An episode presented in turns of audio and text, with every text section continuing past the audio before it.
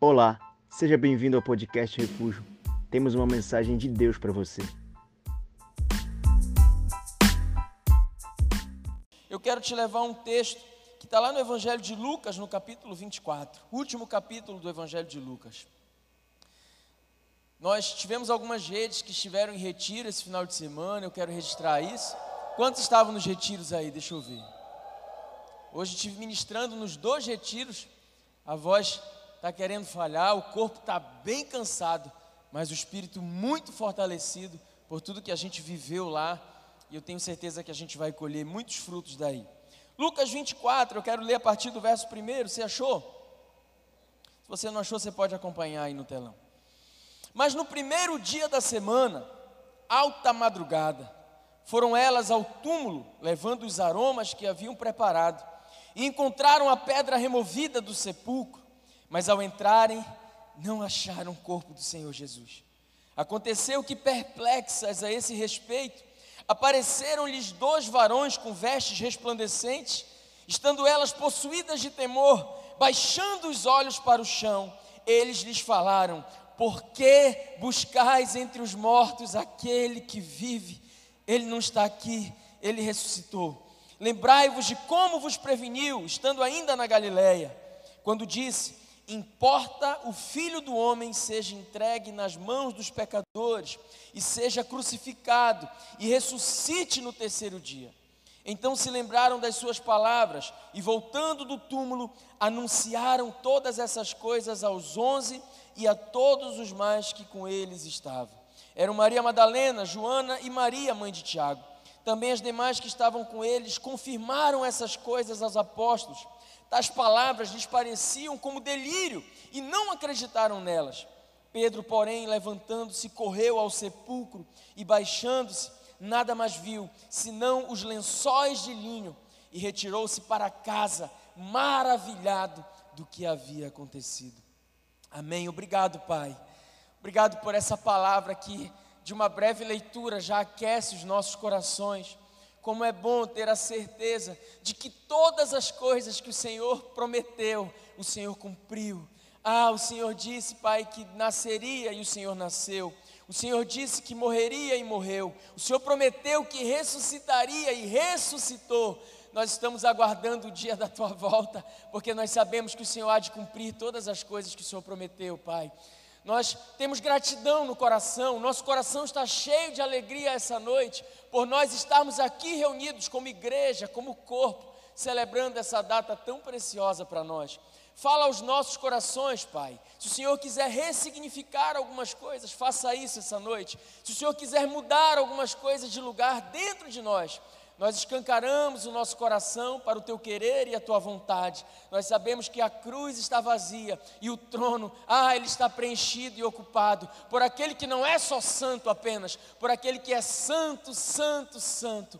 É o Senhor dos exércitos e nós cremos que toda a terra está cheia da tua glória. Fala conosco, Pai, em nome de Jesus. Se você concorda, diga amém. Tome seu assento e dê a Ele um aplauso.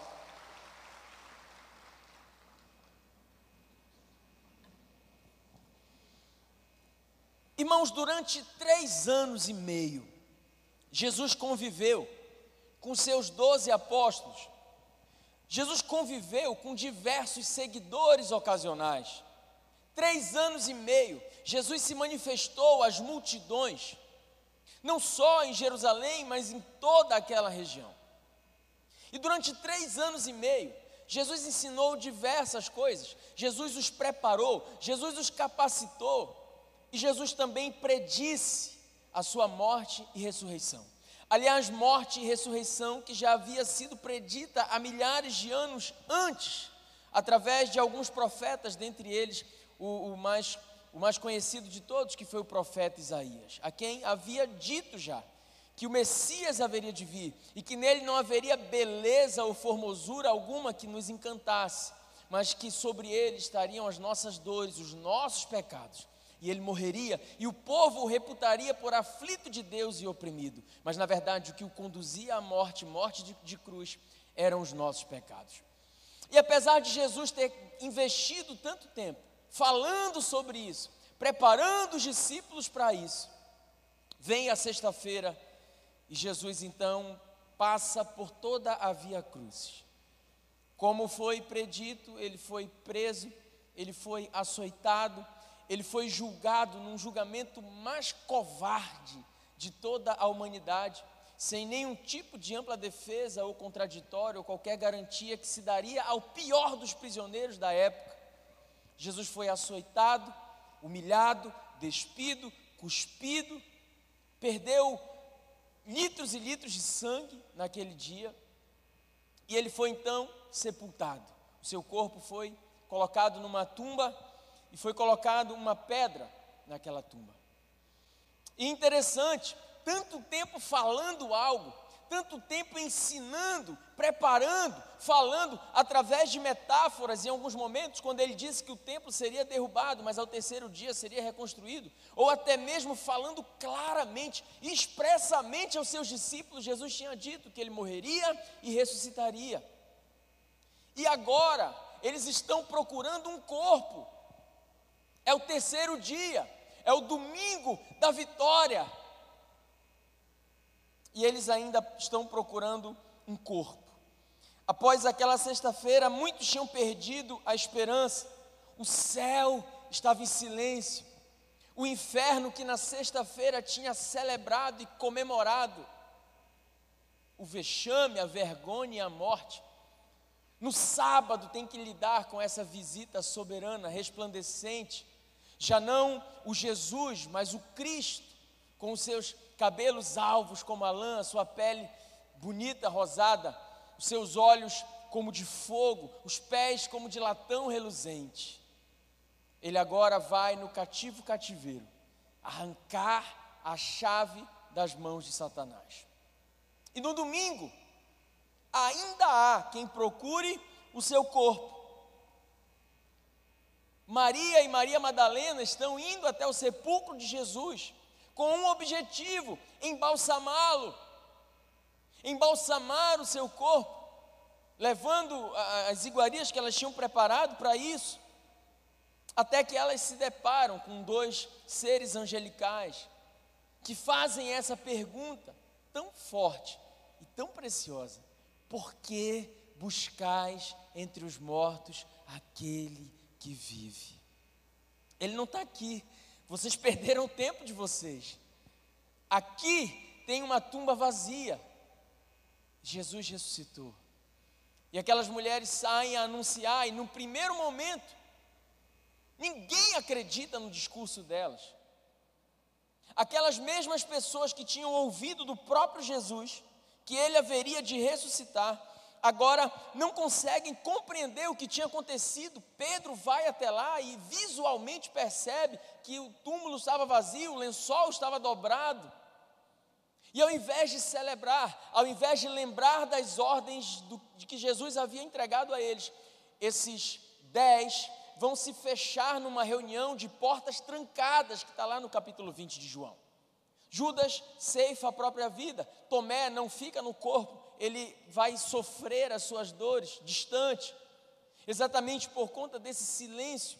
Eles esperavam que algo extraordinário acontecesse desde a sexta-feira. Eles não conseguiam compreender por que, que o Filho de Deus passava por aquilo. O próprio ladrão que está ao seu lado vira para ele e diz assim: Tu não és o Filho de Deus? O que, que você está fazendo aí? Por que cargas d'água? O filho de Deus tem que sofrer. Ora, se tu és assim tão poderoso, te tira daí, nos tira também. E há uma lógica nesse raciocínio do ladrão. Essa lógica que talvez tenha inebriado a cabeça de, dos doze e de tantos outros seguidores ocasionais de Cristo. Não fazia sentido o Deus encarnado passar por tudo o que passou naquelas seis horas de uma sexta-feira. É por isso, talvez, que eles estejam procurando um corpo. É por isso que eles estão procurando ainda entre os mortos. E se nós não tivermos entendimento do que é a ressurreição de Jesus, é bem possível que a gente ainda se relacione com Jesus como se morto, ele estivesse. Se nós não tivermos compreensão do que é a morte e a ressurreição, se isso não produzir em nós um impacto, se isso não trouxer para nós uma revelação do porquê de tudo isso, então nós vamos viver o que a mídia quer que a gente viva. O domingo de Páscoa vai ser simplesmente uma oportunidade de trocar ovos de chocolate. E aí, cada vez mais, o coelhinho da Páscoa vai tomar o cenário. Se nós não compreendermos o que na nossa vida representa a morte e ressurreição de Cristo, então talvez nós creiamos apenas em uma mudança de destino. Só que a ressurreição de Jesus, ela não pode mudar só o nosso destino, ela precisa mudar a nossa forma de ir ela precisa mudar a nossa forma de enxergar a vida. Essa ressignificação, ela precisa acontecer para nós. Eu não sei se você já passou por isso, ou se você já teve a oportunidade de conversar com alguém que já passou por isso. Eu não sei se você já, já viu a morte bem de perto, se você já correu algum risco, se você já sofreu algum acidente, se você já esteve enfermo, me dá um sinal aí. Se você já passou por essa situação de quase morte, eu tenho convicção de que essa situação de quase morte, ela te fez enxergar a vida de uma outra forma. Amém ou não amém? É impossível que nós, diante da possibilidade de morte, não venhamos a experimentar uma explosão, uma guinada na nossa vida. Sabe, eu, eu acho que duas vezes eu, eu, eu, passei por situações assim que eu fiquei com medo de morrer. A primeira foi uma vez que eu fui numa boca de fumo para tentar reaver um computador de um discípulo que ele tinha dado em garantia. O traficante disse que ele tinha já passado em frente. E ele falou, e o notebook era do, do tio do rapaz. E ele falou: Olha, se, se esse moleque der com a língua nos dentes, eu sei onde vocês dois moram aqui, eu vou matar vocês dois. E eu falei: Não, ninguém vai falar nada. Relaxa. E eu sentei o meu discípulo e eu falei, cara, em nome de Jesus Cristo, não fala para o teu tio onde está esse notebook. Não fala para ele onde é essa boca. Mas e aí? Falei que recaia sobre mim o teu pecado. Mente para o teu tio, mano. Fala que tu não sabe onde é, que tu deu na boca, que tu não sabe por onde anda. Não, porque ele sabe onde eu moro mesmo, esse traficante. E aí, uns dois dias depois, o tio dele chegou de viagem, ele me liga, cara, foi o que foi? Contei pro meu tio, falei, e aí? E aí a polícia bateu lá e prendeu o cara. Tá rindo porque não foi tu. Eu sabia que ele não ia passar nem uma semana preso. E foi o que aconteceu. Uma semana depois ele estava solto e eu jurado de morte. Ah, irmão, eu virei tão crente. Mas eu fiquei crente como eu nunca tinha ficado na vida. Eu orava, falava, Senhor, levanta os pés desse cara daqui, faz alguma coisa, ele não pode me matar. Aí um discípulo que tinha ido comigo, ele falou, rapaz, eu vou me mudar lá para a cidade nova. Eu falei, cara, eu não tenho para onde me mudar.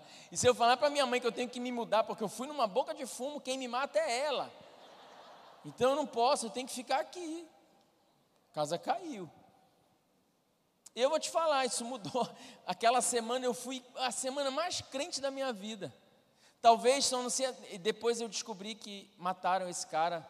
Alguns dias depois ele foi morto lá na rua mesmo. Eu falei, rapaz, não, não ameaça um, um homem de Deus, não.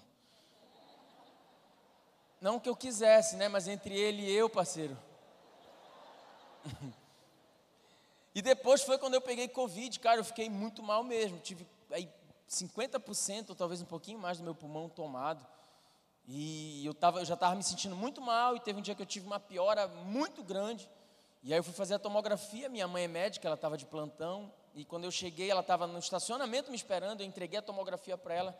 Quando ela olhou, ela falou: bora, bora, bora, bora, bora, bora, entra, entra.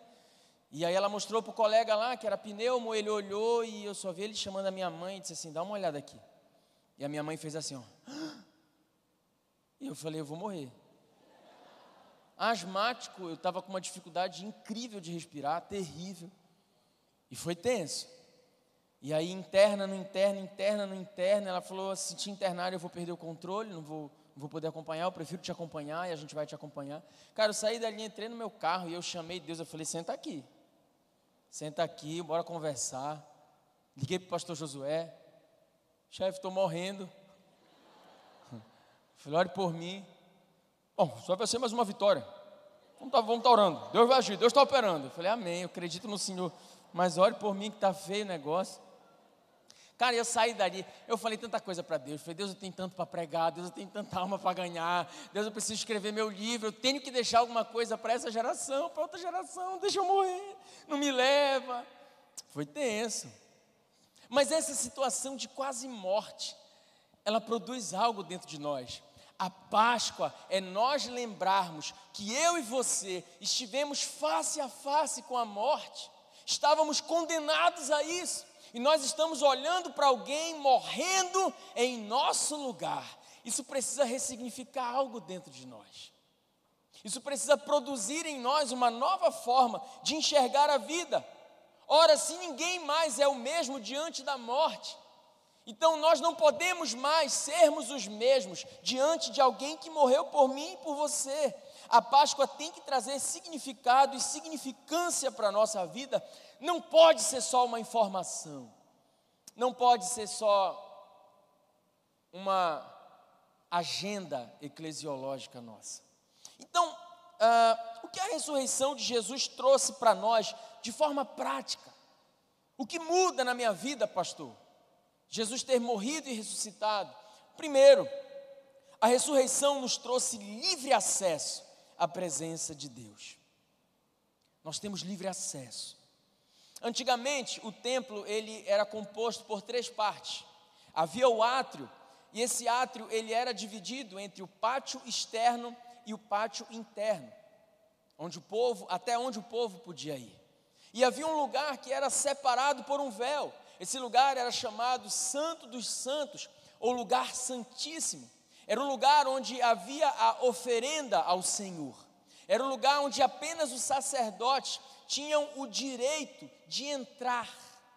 E eles passavam meses se consagrando para poder entrar. O Senhor havia instituído, através da lei, uh, diversas regras que deveriam ser observadas, inclusive com relação à vestimenta, inclusive com relação a toda a parafernália que envolvia aquilo ali. E esse sacrifício, ele apontava exatamente para o sacrifício do cordeiro que haveria de acontecer. Então as pessoas, por conta do seu pecado, levavam um animal segundo a sua possibilidade financeira. Aquele animal era entregue nas mãos do sacerdote.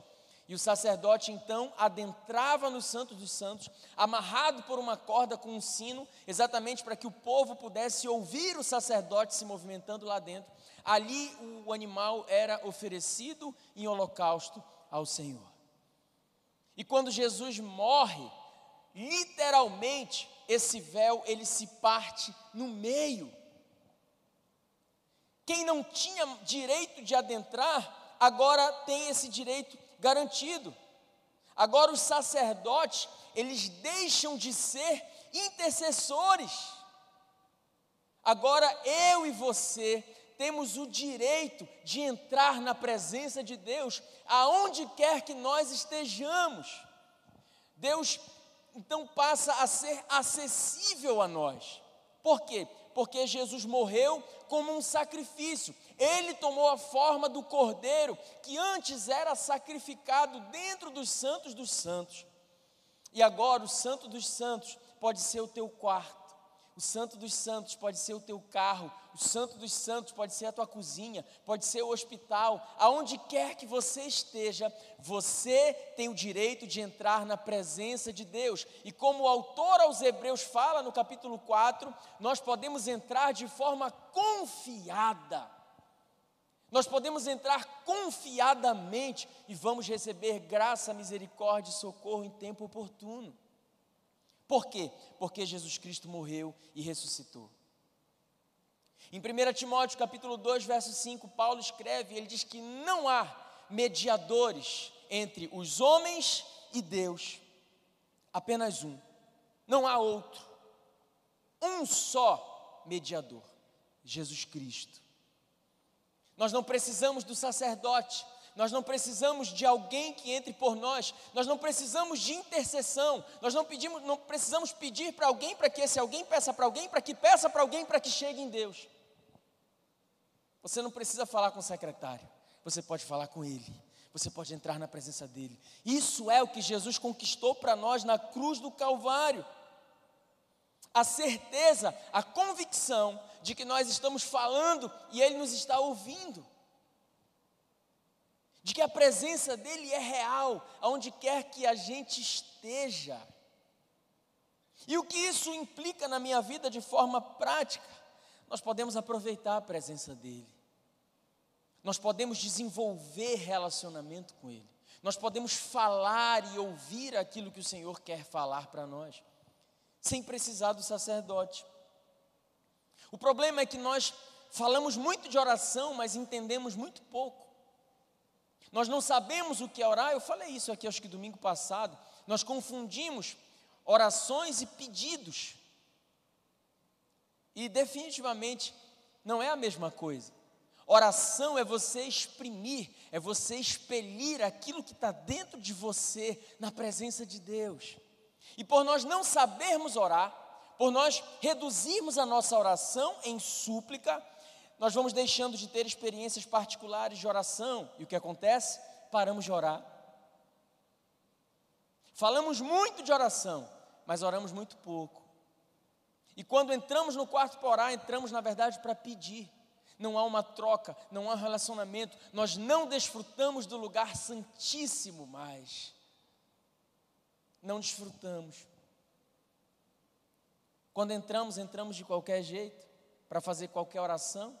Pior, transformamos a nossa oração em reza. Qual é a diferença, pastor? A reza, como a própria etimologia da palavra quer dizer, significa repetição. Deus não está interessado em ouvir repetições. No capítulo 6 do Evangelho de Mateus, Jesus tinha alertado para isso: quando vocês forem orar, não fiquem repetindo as coisas, como os gentios o fazem. Orem, eu quero ouvir aquilo que está no coração de vocês. Jesus nos deu o direito, morrendo e ressuscitando por nós, para que nós pudéssemos dizer para Ele o que está no nosso coração. E Ele tem interesse em ouvir o que está no nosso coração. Você já pensou se no meu relacionamento, no meu casamento, todos os dias eu chegasse diante da minha esposa, olhasse para ela, na presença dela e dissesse assim: Noite enorme, tudo dorme, menos o teu nome. Paulo Leminski. Talvez na primeira noite ela dissesse, amor, que texto bonito. Eu ia dizer, é, amor, Paulo Leminski escreveu. Para você, estou dedicando a você. Ai, amor, que lindo. Teríamos uma noite muito boa, talvez. Na segunda noite, noite enorme, tudo dorme, menos o teu nome, Paulo Leminski. Ela ia falar, ah, legal, amor. Na terceira noite, amor, noite enorme, tudo dorme, menos o teu nome aqui dentro. Irmão, na quinta noite, se ela pudesse, ela dava na minha cara, eu acho. Ela ia dizer: tá bom, tá legal, mas o que, você, como meu marido, tem para me dizer? Eu não quero saber o que o Paulo Leminski falou. Talvez isso até exprima aquilo que você sente. Talvez você até possa usar um verso de William Shakespeare, ou sei lá, Pablo Neruda. Mas não é o que está dentro do meu coração. Eu não teria relacionamento com a minha esposa, o meu casamento estaria fadado a fracassar, porque há nela o interesse de saber o que eu tenho para dizer. E por que então que com Deus a gente quer ficar usando de vãs repetições? Não usufruímos do Santo dos Santos, não falamos para Ele no final do dia tudo que nos aconteceu. Talvez você esteja apaixonado por alguém, e quando a gente está apaixonado, tudo que a gente quer no final do dia é contar o nosso dia todo, né? A gente tem paciência para contar o dia todo. Ah, eu acordei, tomei café, aí fui para a parada. Ah, o ônibus passou, espirrou água em mim. Ah, foi tão legal. Ah, estava andando, vieram dois moleques de bike, eu corri para caramba. Eles estavam com boné e Kenner, sei lá do que eu, eu ia perder. Ai, depois, ai, depois não, depois eu fui para o trabalho. Aí cheguei no trabalho, você conta todo dia para a pessoa. Aí o outro, ai, que legal saber do teu dia. E aí quando você vai orar, ó oh, Deus, é isso aí, olha, valeu hoje por hoje aí, viu? Abençoa meus pecados, abençoa Satanás. É nós, vê, vê aí, vê o que o Senhor pode fazer por mim. Estamos juntos, é nós. E a gente não. Eu também não estou falando para você chegar na presença dele, Ó oh, Senhor, Deus de Abraão, de Isaac de Jacó. Aí vira maranhense, né? Ô oh, Jesus! Ô oh, Jesus! Eu tenho horror crente que ora assim. Desculpa. Assim digo eu, não Senhor. Tem horror. O cara fala dois, arroz. Aí quando ele vai orar, ele vira maranhense. Jesus, ou oh, Jesus. Por quê? Chupou manga com farinha a vida inteira, agora virou maranhense. Vai, ah. Sabe? Ou oh, Deus imarcessível, altíssimo, augusto. Vem no genuflexo, vocês gostam de genuflexo. Vem no genuflexo em vossa presença. Não, também não é isso. É desfrutar do santo dos santos é entrar na presença dEle e dizer: Jesus, hoje eu só quero dizer que eu te amo, hoje eu quero dizer que a tua presença me basta, hoje eu quero te agradecer, eu quero te louvar. Às vezes, uma oração sincera com cinco minutos, ela tem o poder de produzir algo tão extraordinário dentro de nós, de nos alimentar, de nos capacitar, de nos trazer a paz que excede todo o entendimento, de mudar o rumo das coisas, de entregar para Ele o controle das nossas vidas. Ele morreu e conquistou para nós esse direito de nos achegarmos até Ele. Então usufrua disso. Mas a ressurreição de Jesus, ela trouxe uma segunda coisa. Ela nos trouxe liberdade. Ela nos fez livres. Porque até a morte de Jesus, qual era o caminho até o Pai? Era a lei de Moisés. E a lei, muito embora ela, ela tenha sido produzida por Deus e pensada por Deus com amor, e eu enxergo muito amor de Deus na lei de Moisés, eu enxergo o cuidado, o zelo de um Deus. Ela era algo muito pesado, era um fardo muito difícil de ser carregado. E eu te digo mais: ninguém conseguia cumprir a lei em sua integralidade. E havia uma máxima: quem descumprisse uma parte da lei, a descumpria por inteiro. Então, o Senhor poderia dar mil chances para você, você falharia em todas elas para cumprir a lei. É por isso que Ele nos deu Jesus, para que nós experimentássemos essa liberdade, porque pela lei todos nós estaríamos fadados a fracassar, e em muitos casos a lei dava direito de apedrejamento. A lei dava direito de crucificação, a lei dava direito de escárnio, de vergonha. E Jesus morre para estabelecer uma nova aliança, pautada não na meritocracia, não no merecimento, mas na misericórdia e na graça, no favor imerecido, porque nós não merecemos isso, nós não merecemos o amor dele, nós não merecemos o perdão dele. Mas a cruz garantiu para nós que Ele, como Cordeiro, tomou o nosso lugar. Nós não precisamos, é tão simples que às vezes é difícil da gente compreender. Nós não precisamos fazer nada para adquirir a nossa salvação. A prova é um sujeito chamado Dimas, que está do lado de Jesus na cruz, ladrão, bandido a vida inteira.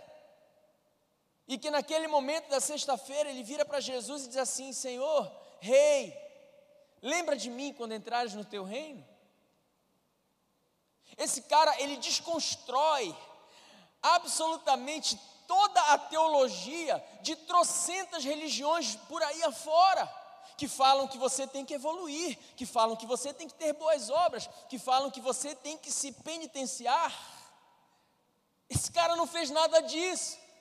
Dimas é um horror para a religião do tempo de hoje, porque ele não evoluiu, ele não comprou o céu com boas obras, ah, ele não repetiu 20 vezes uma oração, ele de todo o coração virou para Jesus e disse assim: Eu reconheço, você é rei, será que eu tenho um lugar no teu reino? E Jesus inaugura o paraíso com um ladrão. Ó que doidice, cara. Ó como a graça é um favor imerecido. Esse cara vai estar tá lá, foi ladrão a vida inteira, mas no final da vida, mediante o arrependimento, ele declara: Tu és rei, Senhor. Nós vamos encontrar Dimas no céu. Acredite nisso. Então, do que, que Jesus nos faz livres? Primeiro, ele nos faz livres do pecado. Nós somos livres do pecado. Em João capítulo 8, verso 34 ao 36, está escrito assim: Respondeu-lhe Jesus: Em verdade, em verdade vos digo, que todo aquele que comete pecado é servo, é escravo do pecado. Ora, o escravo não fica para sempre em casa, o filho fica. Se, pois, o filho vos libertar, verdadeiramente sereis livres. Jesus nos liberta da escravidão de outrora, porque nós éramos escravos do pecado. Nós não conseguíamos pensar em uma vida distante daquilo que a gente praticava. Quando eu olho para a minha vida, eu percebo o tanto que eu era escravo de trocentas coisas. O quanto que a nossa geração é escrava de trocentas coisas, e o pior é uma escravidão camuflada de liberdade. A nossa geração prega que ser livre é fazer tudo o que você quiser. Eu creio que liberdade é você ter o poder de escolha e conseguir dizer não para aquilo que te é lícito, mas que não te convém. E nós somos livres disso. Por quê? Porque Jesus conquistou para nós essa liberdade. Ora, se eu sou livre, então a prática do pecado é sempre opcional. Se Jesus me liberta do pecado, então eu peco por uma decisão. Não existe esse foi maior do que eu. Existem fraquezas, existem tentações, mas em Cristo nós temos o poder de vencer, de superar essas tentações. Ele nos livra da morte também. Jesus morreu para nos livrar da morte. João capítulo 3, verso 16, o texto áureo da Bíblia Sagrada. Porque Deus amou o mundo de tal maneira que deu seu Filho unigênito para todo aquele que nele crer não pereça, mas tenha vida eterna. Ele nos livrou da morte eterna, porque nós estávamos condenados. A lei dizia: o salário do pecado é a morte, e todos nós pecamos. Então nós estávamos fadados a viver a condenação eterna. Mas quando Jesus toma o nosso lugar, ele leva sobre si todo o nosso pecado. Mas ele não nos livra só da morte eterna, ele nos livra da morte em vida. Ele nos livra de uma sobrevivência. Ele nos permite viver e ter abundância de vida. Ele nos prometeu vida e vida com abundância. A igreja dos dias de hoje, ela acredita que vida e abundância tem a ver com bens materiais. Não, não era abundância de bens na vida. Jesus nos prometeu abundância de vida na vida. Ele nos prometeu plenitude. Ele nos prometeu paz que excede todo entendimento. Ele nos prometeu noites tranquilas de sono. Ele nos prometeu habitar em uma família. Ele nos prometeu tantas coisas que nos trazem qualidade de vida. Se você ainda não encontrou, talvez por, tudo isso, talvez seja porque você precisa ressignificar a morte e a ressurreição de Jesus, porque é direito seu. Ele morreu para que você tivesse vida e vida com abundância. E terceiro, ele nos livra de nós mesmos, de quem nós somos ou de quem nós éramos. Ele tem esse poder de fazer novas todas as coisas em nós. Eu termino te dizendo que a ressurreição nos trouxe perdão. Jesus morreu e ressuscitou para que através da morte dele nós fôssemos perdoados dos nossos pecados. Isaías, no capítulo 53, verso 4, ele diz: Verdadeiramente ele tomou sobre si as nossas enfermidades e as nossas dores levou sobre si.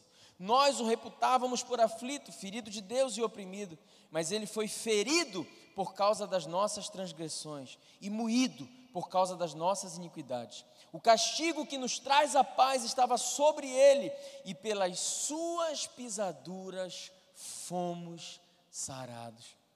Sabe o que Isaías está dizendo? Nós olhávamos para ele e achávamos que ele estava sendo punido pelos seus próprios pecados. Mas não era isso. Eu gosto dessa, dessa metáfora. A crucificação é como se um pai tivesse dito para o filho: Olha, se você pular o muro para a casa do vizinho, você vai tomar 30 cinturadas. 30 chibatadas com cinto. O filho desobedece, pula o muro, se arrepende, vem chorando até o pai e diz: Pai, me perdoa. E o pai diz: Eu te perdoo, mas eu já proferi uma sentença. O salário do pecado é a morte. Alguém tem que morrer para pagar o que você fez. Alguém vai ter que tomar essas 30 chibatadas. E o pai começa a tirar o cinto, o filho começa a desesperar. E o pai, por amar de tal maneira, ele entrega o cinto na mão do filho e diz: Pode bater. Se alguém tem que apanhar, eu apanho a sentença que eu proferi. Isso é a morte e ressurreição. Ele toma sobre si os nossos pecados. E mais, quando está crucificado, ele faz questão de não reputar sobre nós aquilo que nós, como humanidade, estávamos fazendo. No capítulo 23 de Lucas, a primeira palavra que Jesus profere na cruz é: Pai, perdoa. Eles estão fazendo isso sem ter discernimento, eles não sabem o que fazem. Se eles soubessem, Pai, eu tenho certeza, eles não fariam isso. Não reputa sobre eles, Pai, esse pecado. E é interessante, Jesus estava mais de 24 horas sem comer, já tinha perdido litros e litros de sangue, está ferido. Ele já está na cruz naquele momento, e o peso do corpo faz com que o corpo tombasse para frente. Historiadores acreditam que para que Jesus conseguisse falar alguma coisa na cruz, ele precisava segurar o cravo com muita força nas mãos puxar o corpo para trás para que o diafragma dele soltasse, se apoiar mais sobre o único prego que prendia os seus dois pés, e fazendo um esforço quase que sobre-humano, falar alguma coisa. E ele faz todo esse esforço, encosta a sua costa com mais de 400 cortes, em uma cruz que não, não estava bem lavrada farpas entram nas, nas feridas dele. E quando ele tem a oportunidade de dizer, ele diz: Pai, perdoa. Eles não sabem o que fazem. Sabe quando nós caminhamos com a convicção desse perdão, absolutamente tudo muda de posição dentro da gente. O problema é que nós ainda vivemos com muita culpa, nós ainda vivemos com uma carga que Jesus já levou sobre si. No capítulo 2 do Evangelho de Marcos, quando alguns amigos trazem um paralítico até a presença de Jesus, a primeira coisa que Jesus diz para ele é: os teus pecados estão perdoados. E aquilo causa um alvoroço, óbvio. O paralítico não queria o perdão dos pecados, não era na cabeça dele o que ele precisava. Mas Jesus faz questão, primeiro, de declarar que ele estava perdoado, para só depois conseguir produzir nesse homem a fé necessária para que ele pudesse pegar a sua cama e sair andando. Quando nós temos convicção de que nós fomos perdoados, nós conseguimos entender a nossa identidade em Cristo e nada mais consegue nos tirar daqui. Sabe, Jesus foi crucificado e ele literalmente tomou o nosso lugar na cruz e passou por todas as dores que ele tinha que passar, e talvez tenha passado pela pior de todas, que está no capítulo 27, verso 46 de Lucas, quando ele brada: Eli, Eli, lema sabachthani, que quer dizer: Meu Deus, meu Deus, por que me desamparaste? Por que me abandonaste? Eu acredito que esse é o dizer de Jesus na cruz, que tem o maior peso porque ali ele sente o que ele nunca havia sentido antes. Quando ele toma sobre si o pecado de toda a humanidade, o meu pecado, o seu pecado, ele sente o apartar do Espírito Santo. Porque o Espírito Santo, ele não habita onde há o pecado. E pela primeira vez, ele sente então que a presença do Pai saiu da vida dele. E aí ele desespera. E aí tudo que ele tinha dito sobre perdão, o que ele falou para Maria e Tiago, absolutamente tudo que ele tinha dito ali, ele agora brada um brado de dor. Ele não camufla sentimento, ele não maqueia a sua dor. Ele simplesmente pergunta para o pai: Por que, que você me abandonou? E sabe o que é interessante? Jesus nunca tinha chamado o pai de Eli. Nunca.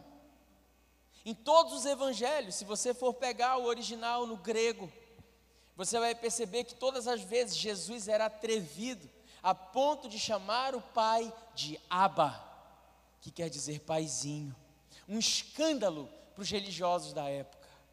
Mas ele se recusava a chamar de Deus, porque Deus parecia algo tão distante. Jesus chamava Abba. Agora, pela primeira vez, ele diz: Eli, Eli, lema sabachthani. Jesus o chama de Deus naquele momento, porque ele está ocupando o nosso lugar. Ele chama de Deus para que eu e você tivéssemos o direito de chamar o nosso Deus Abba, Paizinho. Ele ali sente o apartar da presença do Espírito Santo. Sabe para quê? Para que nunca mais alguém na humanidade precisasse sentir a mesma coisa. Você não precisa sentir a presença de Deus longe de você. Você pode senti-lo vivendo dentro de você. Jesus conquistou isso na cruz. Ele sentiu o apartar para que hoje nós possamos desfrutar de um Deus que escolheu morar dentro de nós. Fique de pé no seu lugar. Hoje a gente vive exatamente o contrário. Ali Jesus disse: Meu Deus, por que me abandonaste? Hoje a nossa pergunta é: Meu Deus, por que você não me abandona? Apesar de quem eu sou, apesar dos meus erros, por que você continua? Por que você continua me amando? Sabe, irmãos, é interessante. Jesus não comprou um jumentinho, ele pegou emprestado. Jesus não comprou um túmulo, ele pegou emprestado. Jesus nunca teve um barco, ele usava barcos emprestados. Sabe por quê? Ele nunca investiu em alguma coisa que não fosse eterno. Ele sabia que aquelas coisas seriam todas por um curto período de tempo. Ele não ia usar muito tempo aquele túmulo. Ele não precisava comprar um túmulo. Ele não precisava investir num túmulo. E quando eu penso nisso, eu penso que se Jesus está investindo em mim, é sinal de que isso aponta para a eternidade. Se Jesus está investindo em você, isso aponta para a eternidade. Ele não investiria em você se fosse só por um curto período de tempo. Isso vai de encontro com você que talvez esteja hoje distante, afastado. Jesus ressuscitou para que nós pudéssemos nos achegar até Ele e receber perdão. Sabe quando Jesus está ali no Getsemane, no dia mais difícil, da sua alma, porque como Deus, ele sabia o que o aguardava, mas como homem, ele tinha medo. Ele era 100% Deus, mas era também 100% homem. E ele desnuda a sua alma, dizendo: Pai, se possível, aparta de mim esse cálice. Quando Jesus diz isso, o inferno se alegra demônios começam a se acotovelar e talvez a fazer orações para si mesmo. Porque se ele não vai, não tem perdão. E eu acredito que se como homem ele tem medo, como Deus, ele enxerga em 2022 você. Não como um superman, não como um super crente, ele enxergou você no vazio do teu quarto. Ele enxergou você nas suas crises. Ele enxergou você nas suas dores. Ele enxergou você órfão, talvez órfão de pais vivos. Ele enxergou você nas tuas enfermidades. Ele enxergou você nas tuas crises de depressão. Ele enxergou você nas suas crises de síndrome do pânico. Ele enxergou você caminhando cabisbaixo pelas ruas de Belém, sem esperança. Ele sabia que você não ia aguentar. Ele sabia que eu não ia aguentar. é nesse momento que ele põe uma vírgula na sua oração. E ele diz: Todavia, seja feita a tua vontade e não a minha. Pai, eles não vão aguentar. Eles não podem viver a vida eterna, a morte eterna. Então eu vou. Quando Jesus levanta do Getsemane, irmão, ele não é o mesmo homem que entrou ali. Ele agora sai confiante. Ele agora sai ciente do propósito. E esse propósito envolve você. Esse propósito envolve a igreja com a qual ele comprou com o seu sangue gente de toda tribo, raça e nação, como está escrito em Apocalipse. Ele sai dali triunfante. Ele não é mais aquele Jesus aparentemente derrotado. Ele chega com os seus, eles estão dormindo. Eles vão, levanta, gente. Vocês não puderam orar nenhuma hora comigo? Não, Senhor, vamos orar. Não, agora não adianta mais. Chegou a hora, eu vou cumprir o que eu tenho que cumprir. Chegou a hora de ser entregue nas mãos dos pecadores. Vamos lá, gente. Eu sei que vocês não vão aguentar. Vem, Pedro, eu sei que você não vai aguentar. João, Tiago, André, vamos, gente. Chegou minha hora. Ele vai confiante. Quando os homens se aproximam, Judas vem e o beija. Ele vira e diz assim: Amigo, aqui vieste. Você continua sendo meu amigo, Judas. Não tem problema. Chegou a hora de ser entregue. Alguém pergunta quem é Jesus, o Nazareno. Ele não fala mais como aquele Jesus cheio de temor do Getsemane. Agora ele fala como Deus do Êxodo. Eu sou. Os soldados caem por terra. Qualquer prisioneiro, qualquer bandido fugiria. Jesus vai lá, estende a mão e falou: oh, gente, desculpa, eu me excedi um pouco. Desculpa, eu falei agora como Deus do Êxodo. Vem, pode ficar de pé, filho, sou eu. Pode botar o gema aqui, ó, me prende. Eu tenho que ir. Chegou a hora. Eu preciso conquistar o perdão na cruz. Eu preciso conquistar o amor da minha igreja. Eu preciso morrer para que eles possam entrar na minha presença. Vale a pena, vale a pena. E ele segue como uma ovelha muda para o matador e morre a morte não conseguia roubar a sua alma. Ele diz: então, morte, calma. De fato, onde está o teu aguilhão, como Paulo brada? Eu vou te dar uma força. Pai, está tudo consumado. Toma, morte, eu vou te dar uma ajuda. Em tuas mãos, Pai, eu entrego o meu espírito.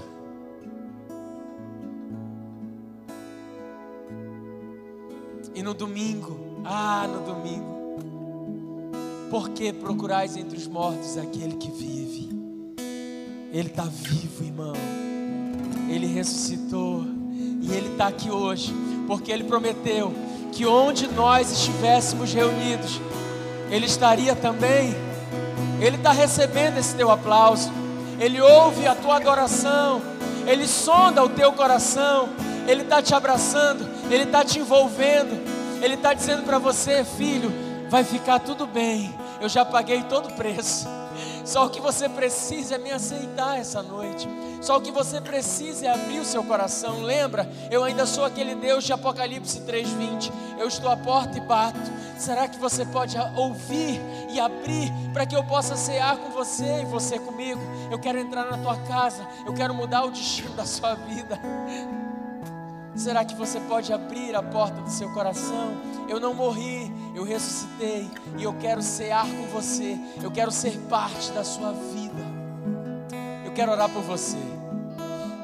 Quero orar por você que quer dizer para ele: Jesus, pode entrar hoje. Eu talvez nunca tenha te dito isso, Jesus, mas eu quero que você entre na minha vida. Ou você que está distante do Senhor, você quer reconciliar com Ele, você quer voltar para Ele, você quer que Ele possa ser ressurreto também no seu coração. Vem, sai do seu lugar, vem aqui à frente. Vem viver a melhor Páscoa da sua vida. Venha se entregar para Ele. Esquece religião, irmão. Não tem a ver com placa denominacional. Não tem a ver com igreja. Tem a ver com o Senhor e Salvador. Aquele que quer mudar o teu destino. Que quer mudar a tua história. Vem, sai do seu lugar. Eu quero orar por você. Eu quero ministrar sobre você. Esse foi o podcast Refúgio. Esperamos que tenha te abençoado. Para mais informações sobre nosso ministério, acesse nossas redes sociais